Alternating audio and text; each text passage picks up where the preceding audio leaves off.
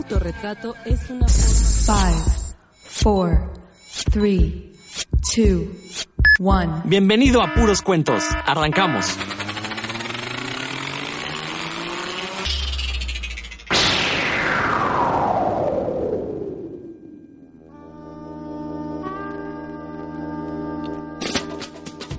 Sean bienvenidos a lo que, pues momentáneamente será la, la última emisión de esta primera época de puros cuentos. Sí, les solté de, les solté de golpe. Viendo ahí un audio raro, este, mi querido Ariel. Estás eh, un, audio extraño está interrumpiendo ahí mi, mi, mi, mi perorata. Nada, muchas gracias, Ariel. Eh, les decía, lamento contarles así tan, tan abruptamente la noticia, pero bueno, momentáneamente puros cuentos entra en una pausa. No, no hay ninguna razón de fondo. La verdad es que hay una razón muy sencilla por la que nos despedimos momentáneamente y es que Skype nos está obligando a actualizar su versión a una versión nueva que ya probamos, que no nos funciona. Y este, pues de hecho no podemos conectar a Héctor McCoy porque maldita, él ya actualizó a Skype y pues ni modo, así no se puede trabajar. Entonces eso nos obliga a suspender este programa hasta que Mike, hasta que y Microsoft recapacite y nos regrese la versión anterior de Skype. Pero bueno, mientras tanto, pues vamos a tener hoy un programa donde pues vamos a tener un poquito de todo, vamos a recordar algunos buenos momentos, vamos a hacer recomendaciones. eh, y bueno, pues la verdad es que sí estamos un poco sentimentaloides. Pero no, la verdad es que eh, creo que ya llevamos cuatro años al aire. Ya era momento como de hacer una pequeña pausa, replantearnos los objetivos de este programa. Por ahí Héctor ha hecho el comentario que pues sí, muchas veces ya no hablábamos ni siquiera de cómics, ya eran más de películas, de series, de productos que sí, quizás tengan una relación con el cómic, pero al final de cuentas el, el- producto central del que deberíamos estar hablando es de los cómics. Pero pues también consideren que en cuatro años con un programa semanal, pues la verdad es que cubrimos bastante de lo que, de lo que es el cómic, ¿no? Y sobre todo tomando en cuenta que eh, uno de los objetivos que se planteó desde un inicio era pues a, tratar de hacer a un lado a los superhéroes, porque programas de cómics sobre superhéroes, creo que todos los que, todos los podcasts que hay hablan de superhéroes, y nosotros siempre quisimos tener algo diferente, eh, pro- promover otro tipo de cómics, otro tipo de historias, porque sabemos que el mundo del cómic es mucho más amplio. Yo soy Rodrigo Vidal Tamayo, hoy muy contento, al mismo tiempo contento y triste por tener esta última emisión, pero bueno, ¿quién está allá por el rumbo de, de Tlaxcala? ¿Qué onda, mi querido Rodro? Por acá, Roberto Murillo. Te saludo a ti, a Dan, a Ariel en la cabina y a todos nuestro, nuestro público que escucha por allá. ¿Y quién está allá por los rumbos del DF? Pues está aquí por los rumbos de Tacubaya, los saluda Dan Lee. Hola Rodrigo, hola Roberto, hola Ariel, hola a todos quienes estamos aquí disfrutando de esta tarde de comiquera en puros cuentos. Y bueno, desgraciadamente, como les digo, tenemos problemas con Héctor McCoy. Eh, él se actualizó su Skype y no lo podemos añadir porque la estúpida nueva versión de Skype no, no sé qué hace, pero no permite interactuar con toda la gente que tenemos previamente. A ver, ahí te escuchas. ¿Quién, quién está hablando? ¿Eres tú, Héctor? Ah, no, creo que se- me estoy metiendo yo. Sí eres tú, pero es tu eco. Bueno, como les decía, eh, mi querido Roberto, te voy a ce- ceder rápidamente la palabra en lo que veo si arreglo esta cuestión con Héctor. Ah, a ver, según Héctor, Héctor y yo ya podemos chatear. A ver, déjenme ver. Pero, ok, pues sí dice que ya podemos chatear, pero bueno. Roberto, eh, echaste, la verdad es que hay en Facebook un, un texto bastante, bastante eh, conmovedor acerca de este programa. Y sí me gustaría que retomaras un poco tus palabras aquí como inicio, ya para después ponernos a ñoñar a gusto, pero para que las lágrimas fluyan de una vez y después nos olvidemos y todo sea felicidad. Ah, caray, ya me quieres quemar aquí públicamente. Yo que lo puse restringido solo a mis amigos más cercanos. Pero bueno, sí, escribía yo, yo en Facebook que, bueno, tú también has tenido la oportunidad de, de hablar de cómics en distintos medios. Igual a mí me ha tocado escribir para revistas, periódico, estar en televisión como invitado en algún programa de radio. Pero yo ponía ahí en mi face que el, de todos estos medios por los que he pasado, el que más me ha tocado disfrutar, pues es sin duda aquí puros cuentos en el programa de radio con el Circo Volador, porque eh, hacía yo énfasis, no estaba solo, no estaba acompañado por ustedes. Eh, en el caso tuyo, a ti te conocí hablando de ciencia y cómics por ahí con, con dos cuates de, de Comicase. Eh, a Héctor lo conocí por medio de la COM. bueno, a Danes, a quien más recientemente conocí, pero vaya, el punto es que no estaba yo solo aquí detrás de un micrófono hablando de lo primero que se me ocurría, sino que lo rico de este programa era precisamente que podíamos compartir, contrastar visiones y en algún momento mencioné que hasta terminar aprendiendo uno del otro, ¿no? Eh, como en mi caso, que he tomado muchas de las recomendaciones de títulos que ustedes han hecho y que normalmente pues no se me hubiera ocurrido añadir a mi librero, pues ya andan, andan por allí, ¿no? Entonces, eh, vaya, ha sido un viaje muy distinto al que he tenido en otros medios, porque aquí hemos podido interactuar no solo entre nosotros, sino también con distintos invitados que hemos propuesto los integrantes de aquí del programa, y pues es ampliar un poquito más el, el horizonte. Y sobre todo, como tú lo mencionabas, que desde que entré yo aquí, eh, pues siempre hemos estado, bueno, al menos yo, enfocado en hablar de otros aspectos del cómic, ¿no? No clavarme en los superhéroes, en la cosa ñoña que abunda y pulula por ahí por la red.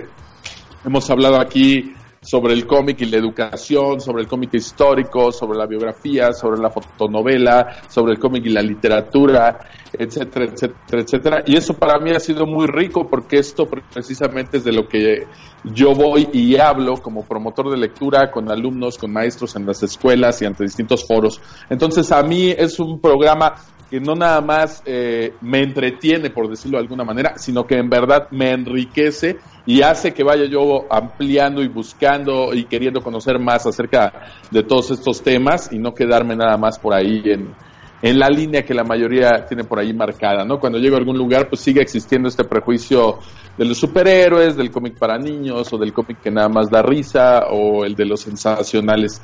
Sin embargo, pues ya cuando les empiezas a hablar un poquito de lo que platicamos aquí en el programa, pues se dan cuenta que ah, ah, eh, eh, es totalmente vasto el universo del, del cómic, ¿no? Y que aunque hayamos pasado ya el programa cuatro años y yo dos desde que estoy aquí con ustedes, pues eh, hay muchos temas que todavía nos faltaron por, por, tocar, ¿no? Que a mí se me quedaron por ahí en, la libretita de notas que debíamos abordar. Y pues no sé, tal vez en el futuro tengamos, tengamos oportunidad, ¿no? Pero sí recalcar lo que decías, que ha sido eh, toda una experiencia y totalmente distinta a lo que me ha tocado hacer en otros medios acerca del cómic. Y bueno, ya por fin logramos conectar a Héctor McCoy, por primera vez en cuatro años logramos derrotar a la tecnología. Después de que múltiples veces la tecnología nos venció, bueno, hoy por fin, en nuestro último programa, por fin demostramos que somos mejor que ella. Héctor, bueno, bueno, Dan, que llegó primero, ni modo. Dan, tú fuiste la última adquisición de este programa, así que, pues unas breves palabras, y te digo, ya después nos vamos con cosas más felices. Pues eh, sí, primero no retar a la tecnología porque Skynet siempre, siempre es es berrinchuda, entonces aguas con eso. pero bueno, yo conocía puros cuentos gracias a andar siguiendo a Rodrigo Vidal, que, lo sigo mucho. Bueno, me gustó mucho cómo escriben con mi casa. Lo contacté y pues ya mi misma ñoñez ¿no? me, me trajo a, puros cuentos desde que lo descubrí. No lo pude dejar, estuve viendo, bueno, escuchando los podcasts de, de hace años y pues afortunadamente tuve la oportunidad de, platicar con ustedes. Como bien dice Roberto, es más bien una charla bastante entretenida bastante y enriquecedora. Yo también, como bien dice Roberto, de, escuchar por los cuentos he aprendido un montón. Gracias a ustedes eh, me he acercado a, algunas obras que ni siquiera conocía su existencia, pero que ahora ya tanto no solo las conozco, sino las he leído y las aprecio. Yo no las tengo en mi librero porque no, no cabe nada ahí, pero sí los tengo en mis PDFs, así que ahí disfrutando. O, en los de la biblioteca también, afortunadamente tengo la oportunidad. Eh, y pues nada, son, han sido para mí, eh, yo empecé con ustedes este en enero de este año, si no me equivoco, con un tema que me apasiona, con HP Lovecraft. Y pues aquí seguimos, veo que Robert también está muy elegante, se vistió para la ocasión, tiene sus tacos, su pañuelo, su camisa. Yo también me traje mi playera de Thundercats porque pues es una ocasión solemne. Para, para las lágrimas el pañuelo. en la que pues es, buen momento para, para agradecerles, ¿no? Estar, haber tenido la oportunidad de charlar y, y de una vez formular el, no sé si el deseo, el proyecto de, que esto continúe en, poco tiempo.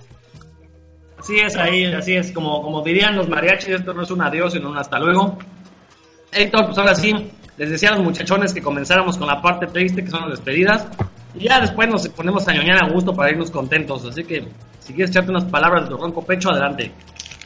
Pues, eh, mi estimado Rodrigo Vidal, hay que decir las cosas como son. Eh, la BBC nos hizo una propuesta muy jugosa, pero como somos fieles al circo, pues la verdad es que eh, nos vamos a quedar aquí, vamos a reestructurar este programa, quizás en 5 o 10 años regresemos ya debidamente establecidos como, como mandan los cánones. Eh, la gente allá en la cabina lo sabe, aunque no hay nadie, Ariel, esta gente de donde ande, pero somos fieles al circo nosotros, aunque nos hagan propuestas de ninguna parte del mundo nos vamos a ir, solo es un hasta pronto. Y pues también agradecerte, agradecerte la invitación como siempre. Eh, para mí ha sido un, toda una gran experiencia estar aquí en este programa. La verdad es que no es lo mismo que te digan, oye, pues ven a platicar un día, que de pronto ya sea uno como, como un invitado más recurrente y, y créeme que todos los días que, que, iniciamos este programa aún sigo sintiendo esa, ese nervio, ¿no? De, de, empezarlo y, de, y del gusto de, de, poder compartir con ustedes, eh, ustedes tres, eh, la gente que nos escucha, pues este, esta afición que tenemos por, por la ñoñada. La verdad es que ha sido para mí una gran experiencia y pues agradecerte todo lo que me has enseñado porque no solamente es eh, eh, venir a decir aquí cualquier cosilla, sino pues, también tiene uno una responsabilidad lo que uno uh, pueda decir en un medio, pues si uno no quiere tener responsabilidades, pues no hablar, ¿no? No decir nada y eh, estar en un micrófono pues también es una responsabilidad. Pero pues por aquí estaremos, ya regresaremos, aunque sea con un programa de, de ventaneando o una cosa así, por aquí estoy seguro que regresaremos en algún momento. Fíjate que mi, mi, gran sueño es hacer un programa tipo este fútbol picante, pero de cómics, así donde nos peleemos y no dejemos hablar uno al otro. Ese es mi sueño. Eso estaría bien. Bueno, este, sí quiero aclarar algo. Este programa este, estamos deseosos y yo estoy convencido de que así va a ser. Es el final de la primera época, no la primera temporada, no el primer volumen. A ver, temporadas es una cosa que manejan las series gringas. Entonces no es la primera temporada de no es el primer volumen porque no somos este eh, un cómic gringo, somos mexicanos y recuerden ustedes que en los cómics mexicanos, en los cuentitos como le llamábamos, siempre en las eh, en el machote legal que le ponían decía Memín Pinguín, primera época. Si lo reimprimían decía segunda época. Entonces esta es la primera época de puros cuentos. Si todo sale bien, regresaremos con una segunda época con brillos renovados. Pero bueno, antes de, eh, de, continuar, yo sí quisiera también agradecer a todas las personas que han formado parte de este programa. Valentín García, eh, Rebeca Salas, eh, Armando Saldaña. ¿Quién más estuvo por ahí, Héctor? ¿Te acuerdas? Vanessa Ugalde. Ah, Vanessa Ugalde, claro. Este, Iván Martínez, que estuvo participando en algunos programas al inicio. ¿Quién más? ¿Quién más? Ah, bueno, también agradecer obviamente a muchos de los radioescuchas, a Alan Chavarría, que también de, de seguido nos escuchaba, Gomero, que también este, durante dos o tres años estuvo ahí muy atento en Twitter, siempre tuiteando con nosotros. De repente dejamos de usar el Twitter y pues ya no hemos sabido nada de Gomero, la verdad. Pero bueno, agradecerle a todas esas personas que en algún momento eh, confiaron en este proyecto, fueron parte de él, le dieron forma. Y obviamente agradecerles a ustedes, Dan, Roberto, Héctor, pues que con ustedes llegamos, llevamos esta nave a buen puerto. Y bueno, ya sin mayor preámbulo este programa, pues vamos a aprovechar para como es el último, pues ya da de qué más da de qué hablemos. Así que eh, pues vamos a tener un poquito de todo, recomendaciones, por ahí ya tuvimos unas palabras sentidas. No sé, a ver, ahora sí, levante la mano el que quiera comenzar. ¿Quién quiere? A ver, Dan, mi querido Dan, echa, éntrale. Yo quiero hablar sobre mis programas favoritos de puros cuentos, así brevemente. Los, ah, cuando yo agradezco mucho que me hayan presentado aquí a Paco Roca. Yo no sabía de la obra de Paco Roca hasta que escuché el Puros Cuentos dedicado a Paco Roca, que todos sabemos que Rodrigo es un apasionado de su obra, que considera que a Paco Roca hay que darle el Nobel.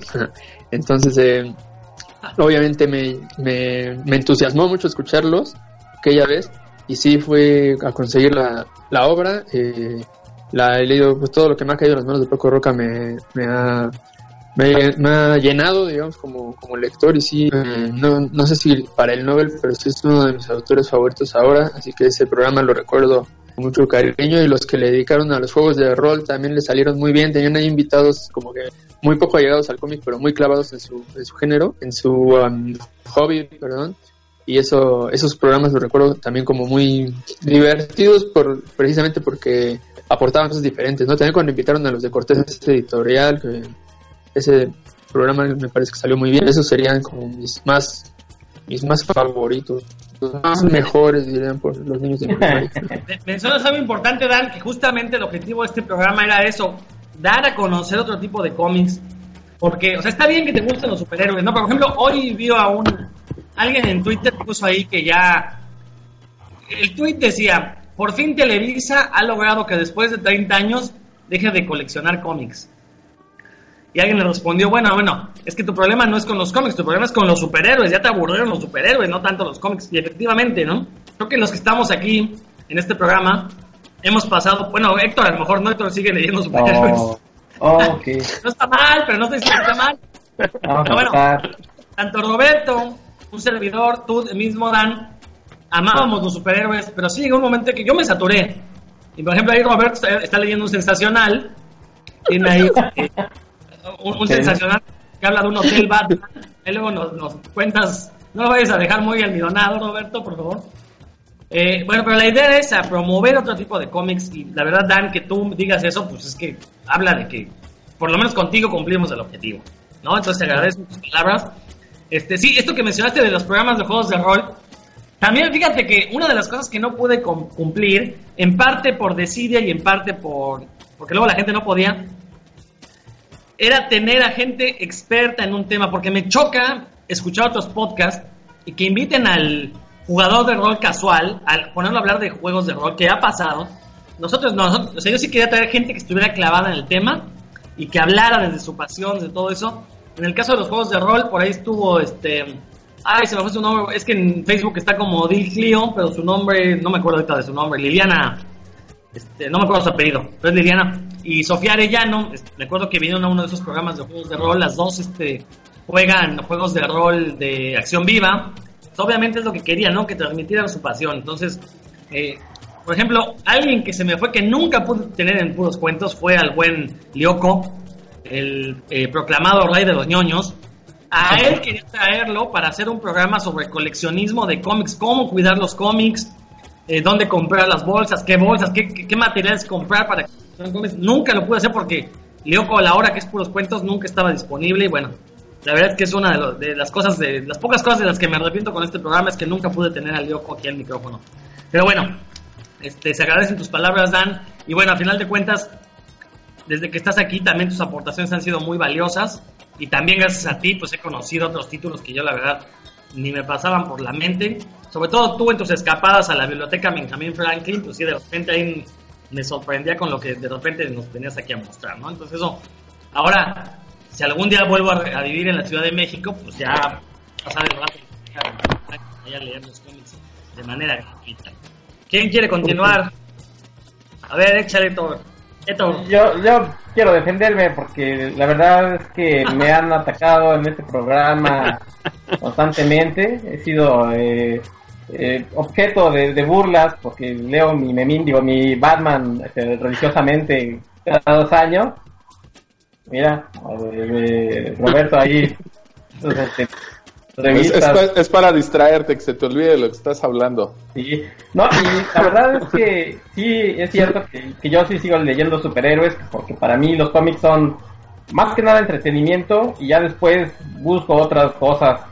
Entonces, pues el el superhéroe para mí es entretenimiento y precisamente hoy iba a recomendarles, es un, un cómic ya que se ha hablado mucho de él, pero es para mí como la conjunción de precisamente superhéroes y, y lectura a otros niveles, que es eh, la Liga de los Extraordinarios Caballeros, porque son personajes que se juntan y que parecen superhéroes, pero la verdad son personajes pues obviamente que salieron de la literatura.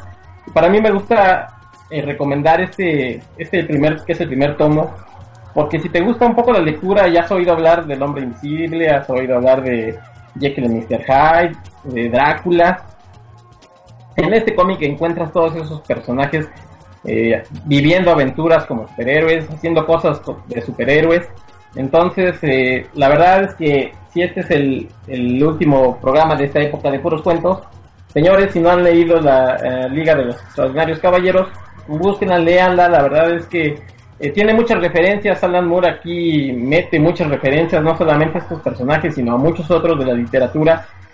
Si ustedes son eh, pues, obviamente versados eh, en esas cosas de, de estos libros de principios del siglo pasado, pues las disfrutarán y si no, pues les darán ganas de ir a leer libros que, yo creo que a veces es lo que precisamente el cómic o ¿no? que puedas de tener una lectura, a lo mejor de, de niño dices, pues empiezo con y de ahí te brincas a los grandes libros, a los grandes autores.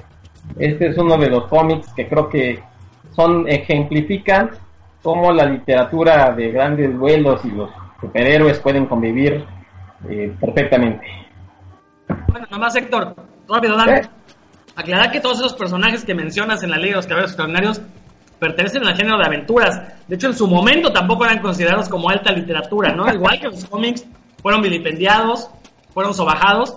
De hecho, justamente ahí radica parte del encanto que, que, que tiene Alan Moore para hacer un cómic con estos personajes. Es decir, a ver, hace 100 años estos personajes eran odiados por ser populacheros. Ahora los superhéroes son odiados por ser populacheros. En 100 años a lo mejor alguien hace una obra, o, o bueno, los superhéroes se vuelven ya personajes de, de la cultura general como ahora lo son el Dr. Jekyll y Mr. Hyde, Mina Harker de Drácula, eh, este personaje de las minas del rey Salomón, cuyo nombre se me olvida, que es el personaje principal de, de Liga de los Caballeros Extraordinarios. Y nada más, retomando algo que decía Dan hace un momento del, el Nobel a Paco Roca, creo que antes de que Paco Roca gane un Nobel, debería ganarlo Alan Moore. Si hay un escritor de cómics que se merezca un, premio de esa ca- eh, categoría, debería ser Alan Moore. ¿eh? Y esto es algo que mencioné cuando hicimos el programa especial de Alan Moore.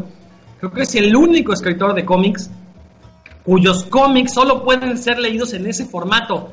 Todas las adaptaciones que se han hecho de Alan Moore a otros medios han fracasado. ¿Por qué? Porque la narrativa que usa Alan Moore está hecha exprofeso para cómics.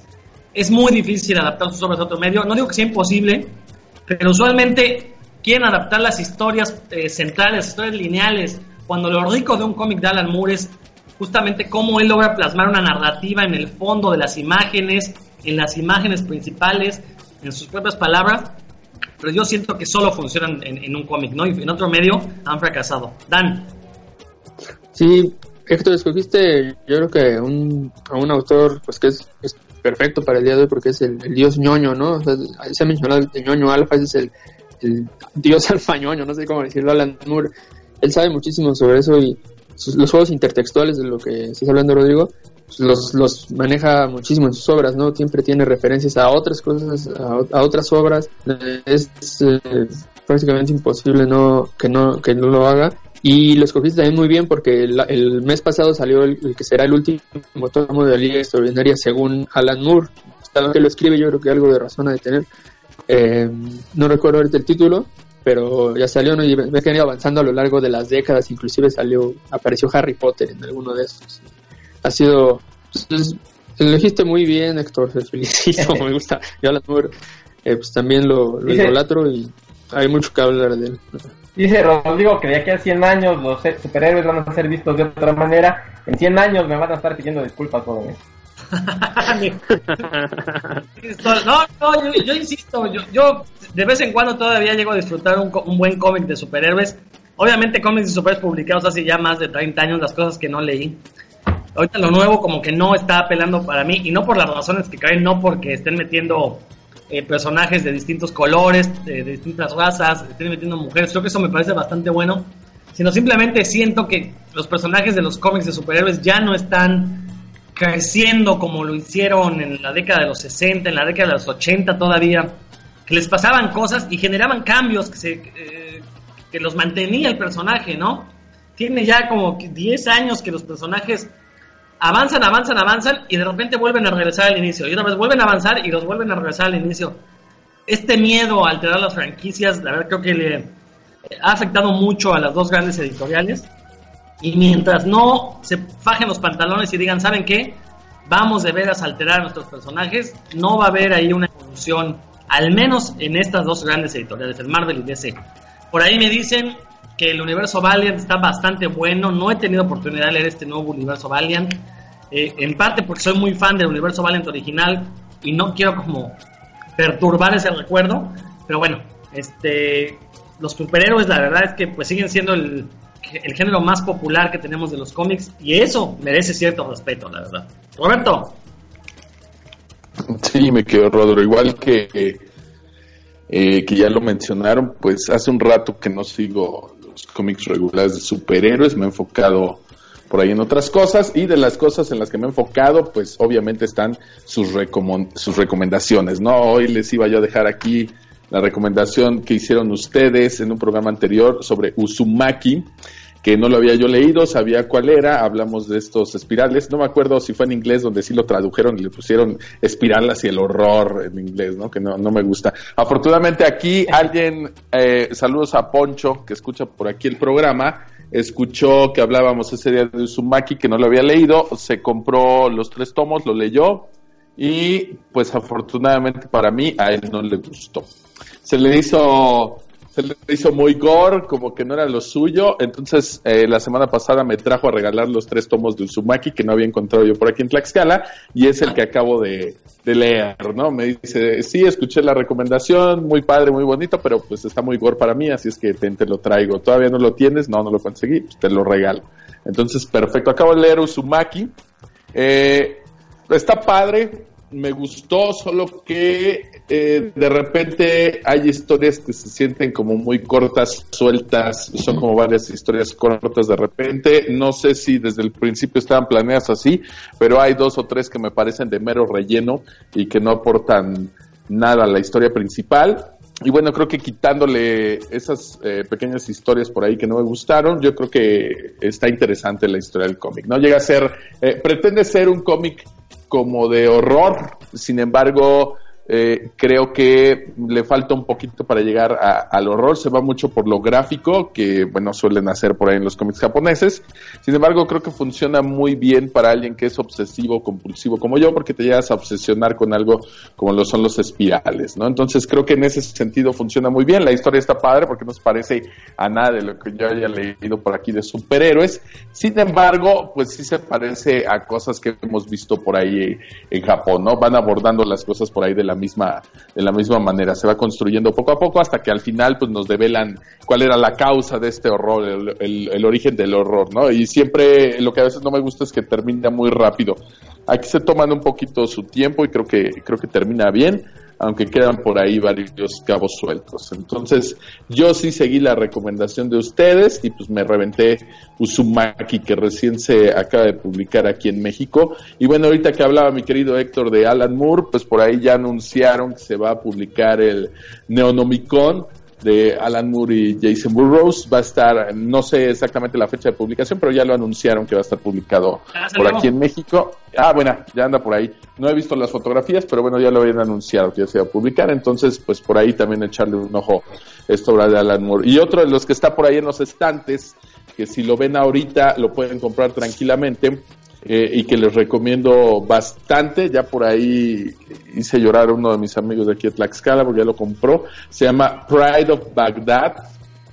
Eh, este que tiene la portada por ahí, la cara de un león, y se ven los leoncitos estos chiquitos atravesando por ahí una calle de, del mismo autor que está escribiendo El último hombre, que también por ahí se está publicando por, por medio de Televisa. Bueno, pues si ven este cómic de Pride of Baghdad, no lo tradujeron el título, está tal cual así en los estantes, Pride of Baghdad, pues échenle un ojo.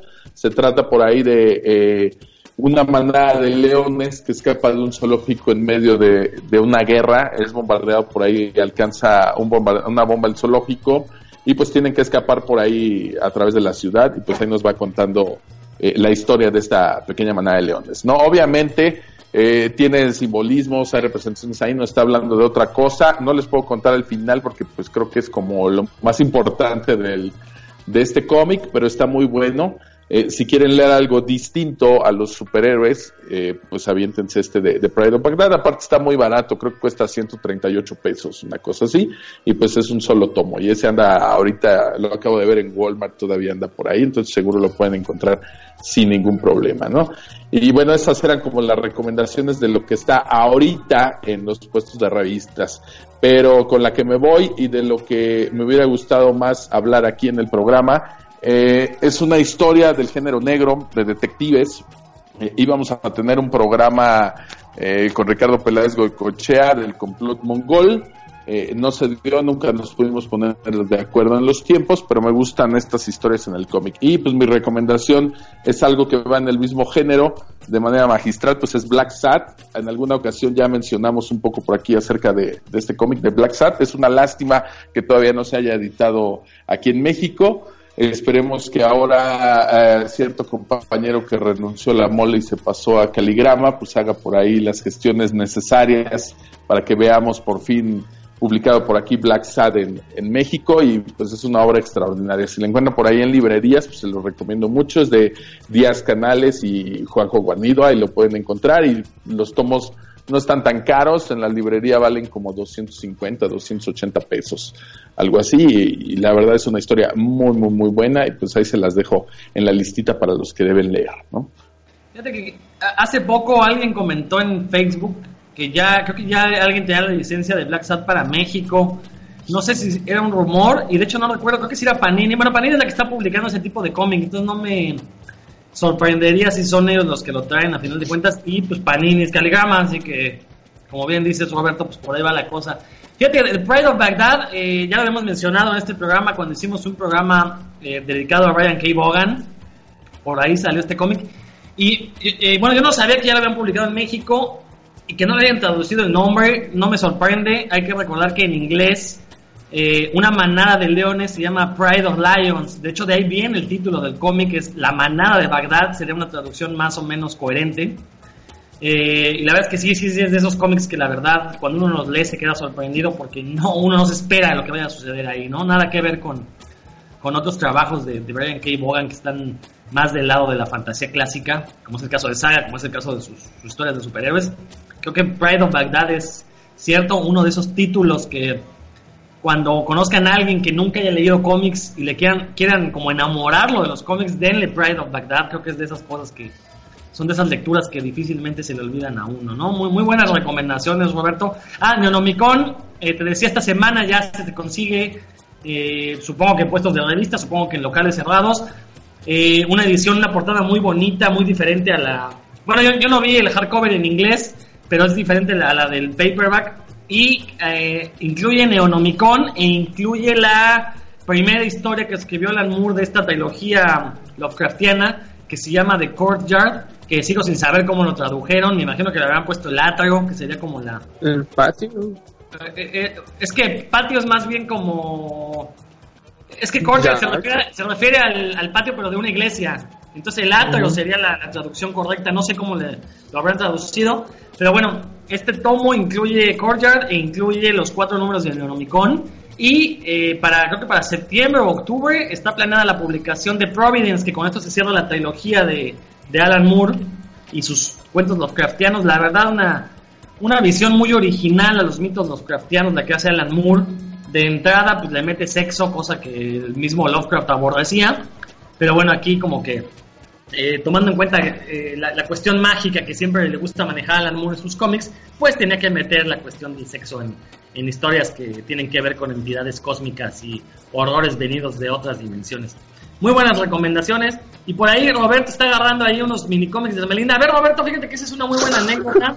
A todos nos presumiste que te habían regalado una licuadora y resultó que no era una licuadora, era una caja de sorpresas. A ver, platícanos un poquito qué venía en esa, en esa caja de licuadora.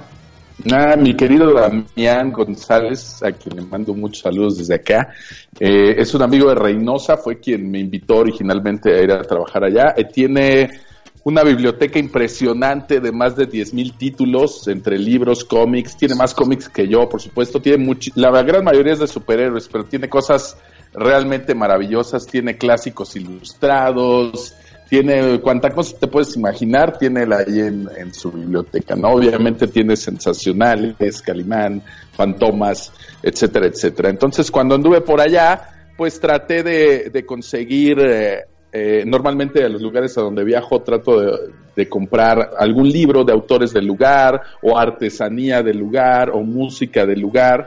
Sin embargo, ahí en Reynosa, pues aparentemente no hay nada de, artesanías, no, no pude conseguir nada de música, me traje por ahí dos o tres libros de autores de, de Reynosa.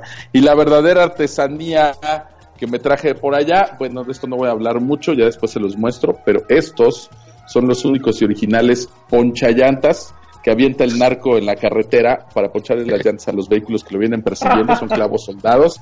Después se los voy a presumir. Pero bueno, mi querido Damián, pues se comprometió que me iba a conseguir algunos libros, algunos cómics eh, que todavía se pueden comprar por allá. Y pues me consiguió algunos sensacionales que tienen que ver con cómics, ¿no? Por ejemplo, uno que se llama Hotel Batman, donde sale Michael Keaton, sale Michael Keaton ahí en la, en la historia, una chica está enamorada de él y pone un hotel con el nombre de Batman para tratar de atraerlo hacia ella. Hay cómics eh, de estos sensacionales de lucha libre, uno que se llama Patadas Voladoras. Hay fotonovelas, por ejemplo, este que es el número uno de Las Peceras, que obviamente pues, son historias de, los choferes de las peceras por ahí, y en fotonovela. Algunos minis de, de Hermelinda Linda, que me puso también por ahí en la, en la caja, que pues están como nuevos, no sé dónde los compran, dónde los consiguen, algunos Calimán de lujo, que son los que me tocaron a mí leer cuando estaba chavo, y unos que yo ni siquiera recuerdo haber leído, pero que me gustaron mucho las portadas, que se llama Cárcel de Mujeres, y son unos cómics con, pues con esta temática, de repente media policíaca, de repente ahí medio trágica de, de, alguna mujer que termina encerrada por un crimen que cometió o no cometió, etcétera, etcétera. Entonces todo esto me mandó por ahí eh, desde Reynosa para acá y me mandó algunas cosillas que pues, ya son más, eh, digamos, del mundo de, de, superhéroes. Por ejemplo, un tomo de, de Stan Lee, que no lo he leído, pero pues que viene por ahí dice el nacimiento y la caída del comic book americano, ¿no? Ya tendré que aventármelo por ahí a ver qué tal. Me mandó la Odisea en novela gráfica, que está muy bueno, me gusta más que el de sexto piso. El de sexto piso no me gustan mucho los dibujos, sin embargo, sí está en las bibliotecas aquí en, en México, pero este está muy bueno y la verdad está muy padre. Y para lo que hago con los chicos de Ciencia y Comics, me mandó este que se llama Ciencia Pop que también eh, algunos temas no me gustaron mucho, pero hay otros que sí me parecen interesantes que podrían funcionar con los chicos por en la escuela, ¿no? Entre otras cosillas que vienen ahí como películas, libros, etcétera, etcétera. Eso fue lo que, lo que me mandaron por allá y pues para mí es como abrir una de estas cápsulas del tiempo donde abres y resulta que hay cómics de los ochentas y algunos de finales de los setentas que pues al menos para mí es muy difícil llegar a conseguir por aquí, eh, ya no digamos eh, completo, sino siquiera en buen estado, ¿no? Aquí todo lo que aparece pues ya está maltratado, roto, rayado, le faltan páginas, etcétera, etcétera. No quiero meterme en las sensacionales a ver cómo están esos, porque seguro traen las páginas pegadas, entonces nunca lo reviso. Sin embargo, todo lo que me mandó por acá, pues está completamente nuevo en perfectas condiciones y pues agradezco muchísimo que me haya enviado todo eso. No, no está dentro de mis recomendaciones, más bien lo estaba mostrando porque decías tú, hablando de, de estos horrores Lovecraftianos, pues cómo metía Alan Moore sexo y pues ahí vemos un, un, un ser reptiliano teniendo amoríos por ahí con Hermelinda Linda, ¿no? Este en particular, pues no lo he leído, pero interactúa con personajes como del planeta de los simios, que están ahí, sale Dr. Seuss y pues no, no, sé realmente qué va la historia, ya lo tendré que, que, leer, pero hacía mucho que no caía por mis manos un, uno de estos minis, ¿no? Entonces son de las cosas que me gusta por ahí buscar, irme, irme encontrando y pues ahora alguien lo hizo por mí y pues me lo manda aquí hasta, hasta la puerta de mi casa, ¿no? Hay otros que no les puedo mencionar, que también me incluyó por ahí en la caja y que solamente son para la, la versión extendida que nos ve aquí por Facebook Live. Pero bueno, son de estos que ya son, sí, son realmente ya estrictamente adultos, dice aquí, dice historias. Ahí no está Roberto Chico. De damas. Sí, no, no, pues no está, ya se llevó uno de estos por allá, quién sabe a dónde se puede esconder. No, no, no, no está presente, no tiene permitido tocar esas cajas, ¿no? Bueno, entonces son de estas cosas que me gusta de repente encontrar en los lugares a donde viajo y que sin embargo es muy complicado, pero pues mi querido Damián lo hizo por mí y pues me mandó por ahí esta cajita y pues le estoy eternamente agradecido, ¿no? Entonces, pues va desde aquí un, un, un saludote y un agradecimiento para Damián y a todos los amigos de, Reynosa que me hicieron llegar a estas cosas. No, pues son regalos que vale la pena recibir, la verdad. Héctor, Oye, pues quisiera, eh, bueno, eh, destacar eso, que por lo menos eh, entre nosotros, algunas de las cosas que recomendamos, bueno, pues sí, eh, efectivamente llegaron a buen puerto de, de que nos diera curiosidad ir a leerlas. Yo también, en ese programa que ustedes, creo que fue eh, Valentín contigo, que hablaron de, de Brian Kebau, hablaron de este de Playa Bagdad, pues eh, de ahí yo también fui a, a leerlo. Entonces, siquiera, bueno, pues este programa efectivamente ha tenido eh, escuchas que, bueno, pues retoman estas recomendaciones que hacemos y, bueno, se acercan al cómic. Pues sí, eh, justamente era el objetivo principal de este programa, promover el cómic. Eh, aparte también, algo que siempre hicimos, creo que eso sí nos llevó a salir bastante bien, estos análisis que de repente hacíamos, ¿no? De pues el contexto histórico en el, en el que surgen las obras, a mí me parecen fundamentales porque muchas obras sí pertenecen a un momento histórico muy marcado, ¿no? Creo que es el caso de Watchmen, que yo no soy muy popular, yo no soy muy fan de Watchmen, debo de aceptarlo, y no soy muy popular porque yo siempre he dicho que es una obra que ya me parece anacrónica, me parece que ya leerla ahorita no tiene ningún, ya no aporta nada. ¿Por qué? Porque ahorita justamente ya los super, las historias de superhéroes pues ya están considerando la reconstrucción que Alan Moore realizó en Watchmen hace 30 años.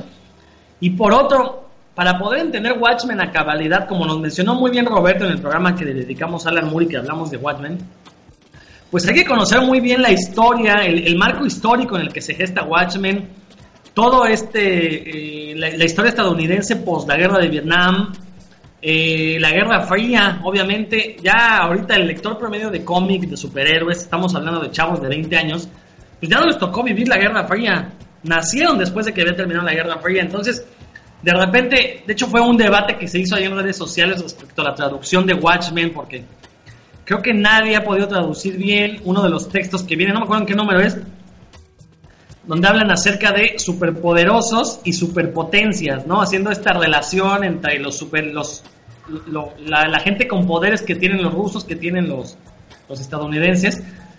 Eh, porque creo que en inglés habla de superpowers and superpowers, que es la misma palabra, ¿no? Es un juego de palabras ahí que traducir es muy, muy difícil. Creo que Vid sí lo tradujo bien, como superpoderosos y superpotencia, pero y Televisa hizo un desbarajuste con la traducción, entonces bueno, eh, pero traducciones a un lado, yo siento que, por ejemplo, obras como Watchmen sí es importante para poder valorarlas y poder dimensionarlas, darle su justo valor, se requiere conocer mucho de, del contexto sociopolítico que le rodeó. Y bueno, creo que eso es algo que en este programa, cuando la ocasión lo ameritaba, pues sí lo hacíamos, ¿no? De repente analizar este tipo de cosas.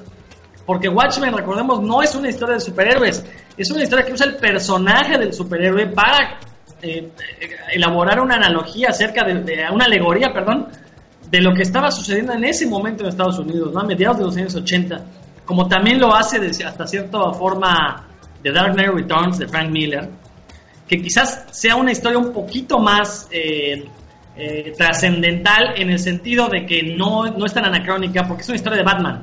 Al final de cuentas, eso le hace una historia un poquito más universal. Pero, por ejemplo, el papel que juega Ronald Reagan en, eh, Dark Knight Returns, pues es una crítica que sea Frank Miller a, a, su sistema, ¿no? Que ahora desgraciadamente Frank Miller se ha convertido en lo que juró combatir eh, cuando decía odiar a Ronald Reagan, pues ahora él es republicano y es recalcitrante, está en contra de la migración y bueno, no sé. De hecho a mí me sorprendió que viniera a México si se ha expresado tan mal de los mexicanos, ¿no? Y, bueno, de los migrantes, no de los mexicanos, sino de los migrantes, obviamente refiriéndose muchos a los mexicanos. Bueno, todo ese tipo de comentarios aquí los realizamos no digo que seamos el único programa que lo ha hecho, pero siempre tuvimos claro que queríamos da, llevar el, la discusión del cómic a ese nivel, ¿no? No quedarnos nada más en platicar las historias, no quedarnos nada más en dar los datos chuscos, ¿no? Roberto.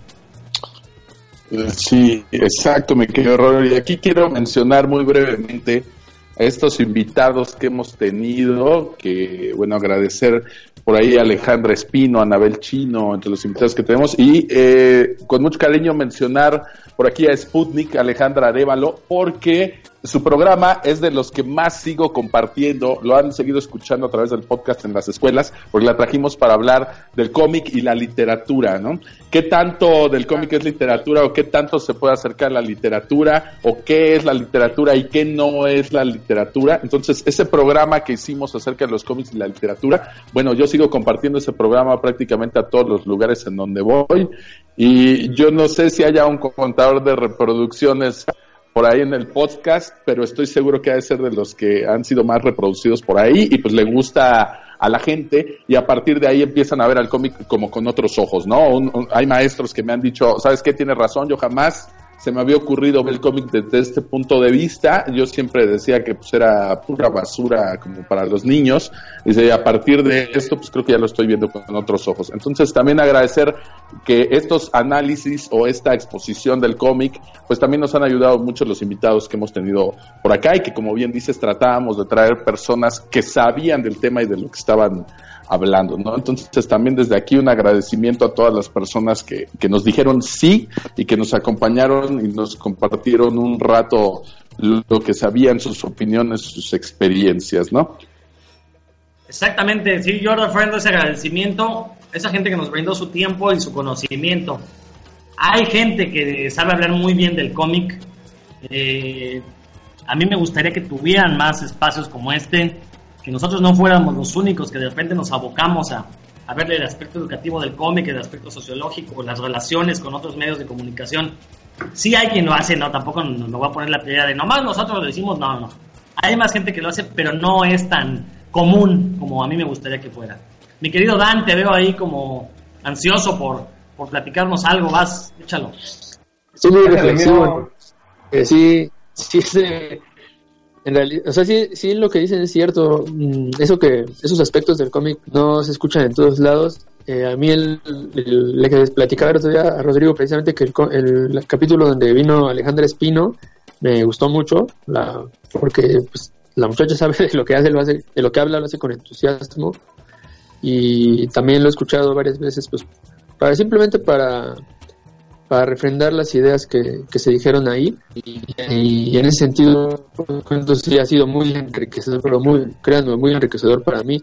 La forma en la que en la que ustedes se van a profundidades sin aburrir eh, los tres los tres tienen esa esa cualidad eh, en la que hablan temas serios sin, sin hacerlo solemne. Y, y a mí eso como como escucha me era muy muy atractivo del, del programa. Eh, y pues bueno, ya, ya me estoy poniendo solemne yo, así que mejor voy a hablar de una, una recomendación. Voy a recomendar un cómic de superhéroes que, que no es de superhéroes, algo así. No sé si estén leyendo Black Hammer, que está publicando Dark Horse. Y es un, son unos superhéroes como arquetípicos, clásicos, que en, un, en una se juntaron para un evento tipo crisis. Y el, el malote al atacarlo los mandó a otra dimensión. Esto está atrapados en algo como la dimensión desconocida. Son cinco superhéroes, si no me equivoco, que es una, una niñita, bueno, una viejita, tipo Captain Marvel, pero atrapada en el, en el cuerpo de la niña. Ya no puede escapar del cuerpo de la niña, aunque tiene los poderes, y ella quiere seguir viviendo su vida de adulta porque pues, estaba era una, una señora en plenitud, tenía su novio y demás. Eh, un, un, tipo aventurero no sé, como Black Panther, algo así. No, como Black Cat, perdón, el de Justice Society, ya uno que todo lo resolvía a puñetazos. Está ahí una que es algo como el Martian Manhunter, entonces es un marciano que vino a la Tierra y que por cierto es gay y anda ahí, este... Pero bueno, todos los superiores están atrapados en, la, en, la, una tipo de dimensiones conocidas, una, una villa pequeñita de la cual no pueden escapar y están viendo la forma de, de hacerlo.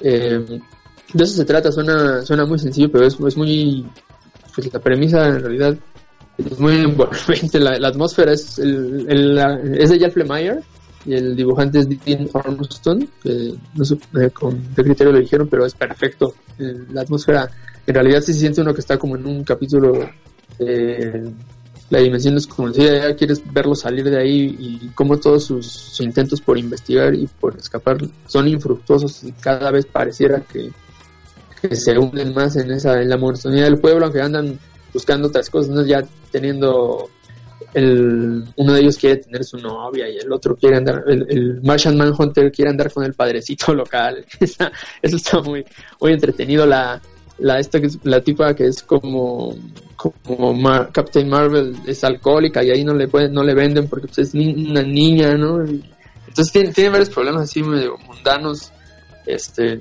familiares, porque pues no les queda otra más que convertirse en una familia, son como los raros del pueblo y, al mismo tiempo quieren escapar. Está, es, un cómic de veras muy, muy raro, pero que está, es muy, muy, muy bueno. bueno, el, escritor, ustedes lo conocen, tiene una gran reputación, Jeff Lemire, y pues no, no está haciendo nada mal las cosas em, hablando de superhéroes y que está, ahorita está la segunda temporada, diríamos, el segundo volumen en, todavía corriendo, todavía no, no ha llegado al final, así que está, es una buena oportunidad para, para entrarle a esta historia. Sería mi, la recomendación en lo que Hay muchos unos títulos que van a quedar por ahí, ¿no? Pero bueno, esa es la recomendación de, de ahorita. Black Hammer, dices que se llama, y lo, lo, eh, perdón, lo edita Dark Horse. Dark, Horse, ajá. ¿Se está editando en México o todavía no? Que yo sepa, todavía no.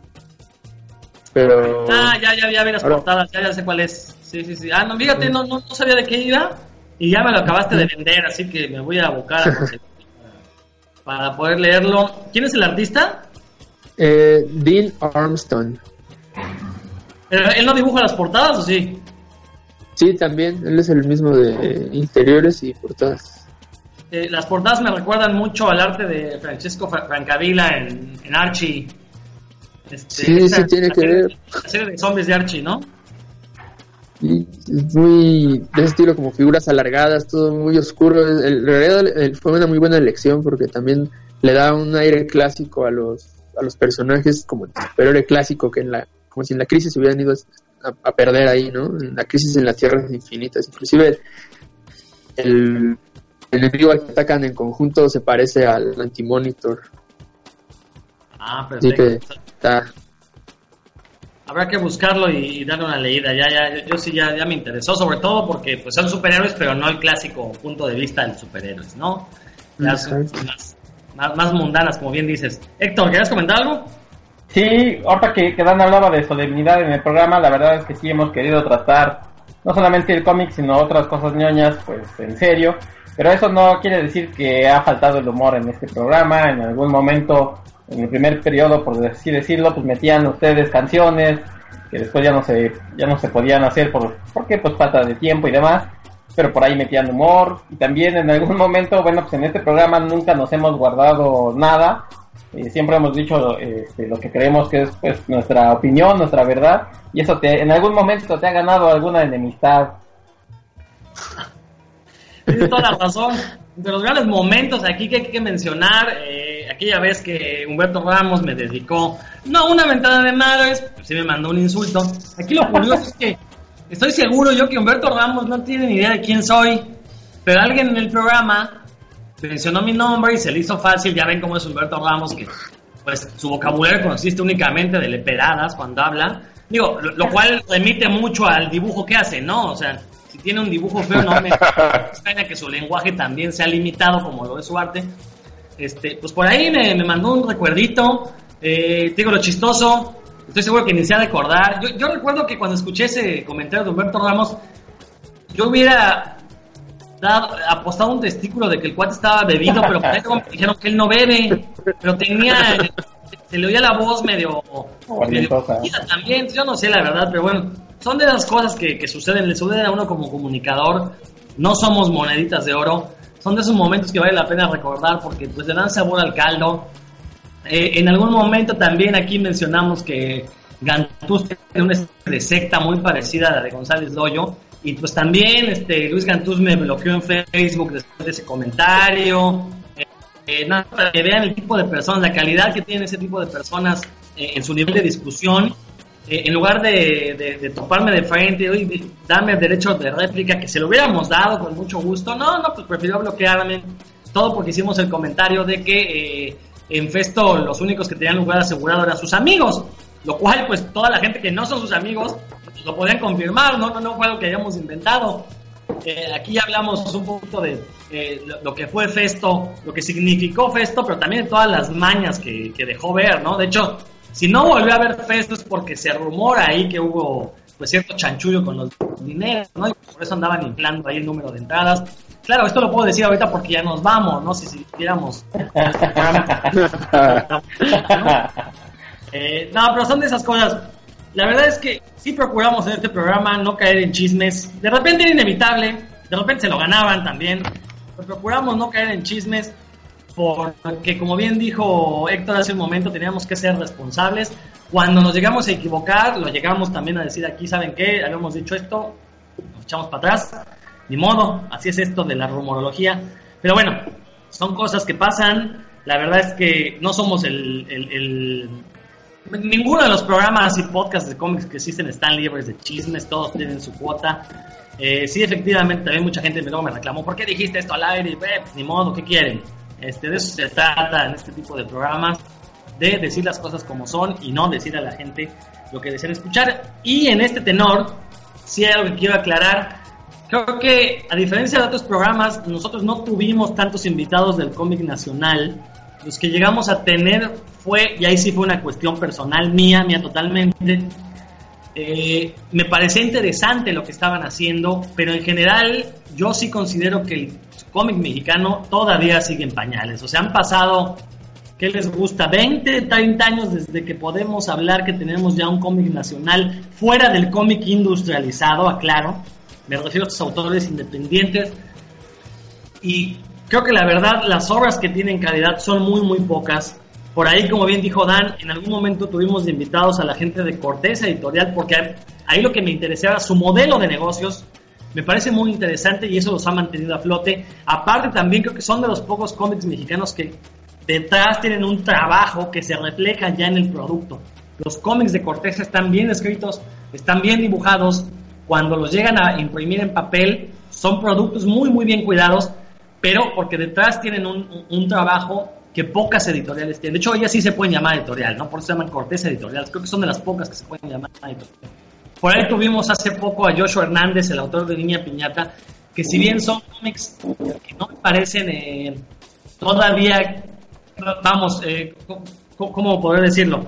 Que yo siento que todavía les falta mucho trabajo, pero la verdad es que Joshua tiene unas ideas muy, muy originales que vale la pena seguir y sobre todo él también está teniendo un modelo de trabajo y de negocios muy interesante que debería ser replicado por otras personas que a lo mejor pudieran tener cómics eh, de la misma calidad que los de Joshua o incluso con mayor calidad. Luego uno se queda, ¿por qué cómics como Cristóbal el Brujo, por qué no son más conocidos?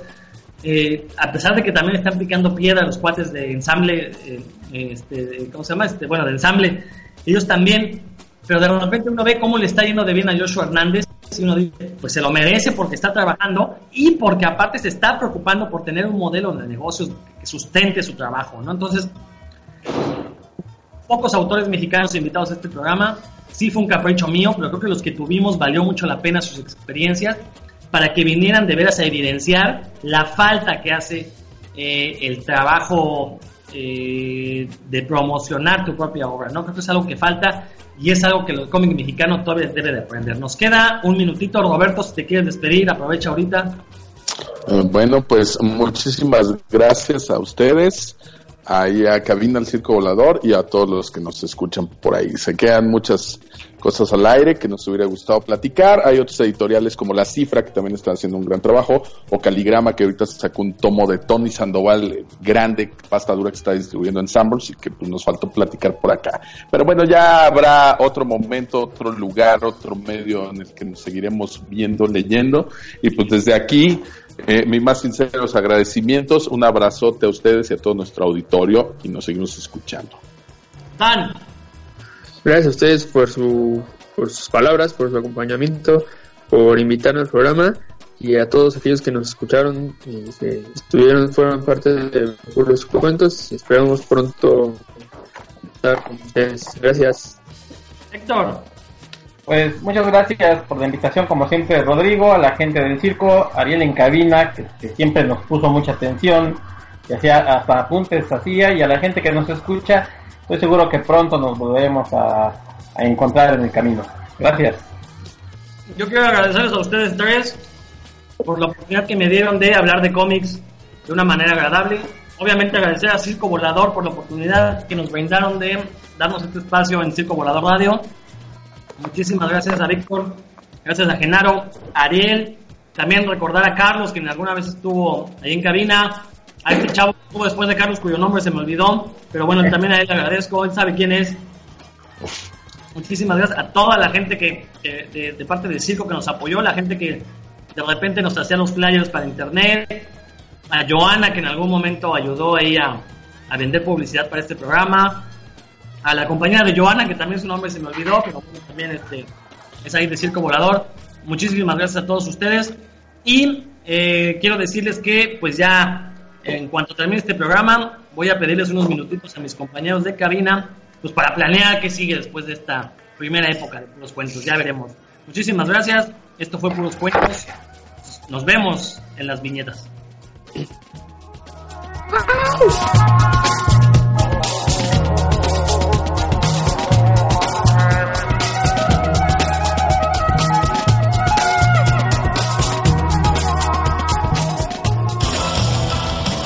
Fue Puros Cuentos. Te invitamos a seguirnos el próximo jueves a las 7 de la noche. No nos falles.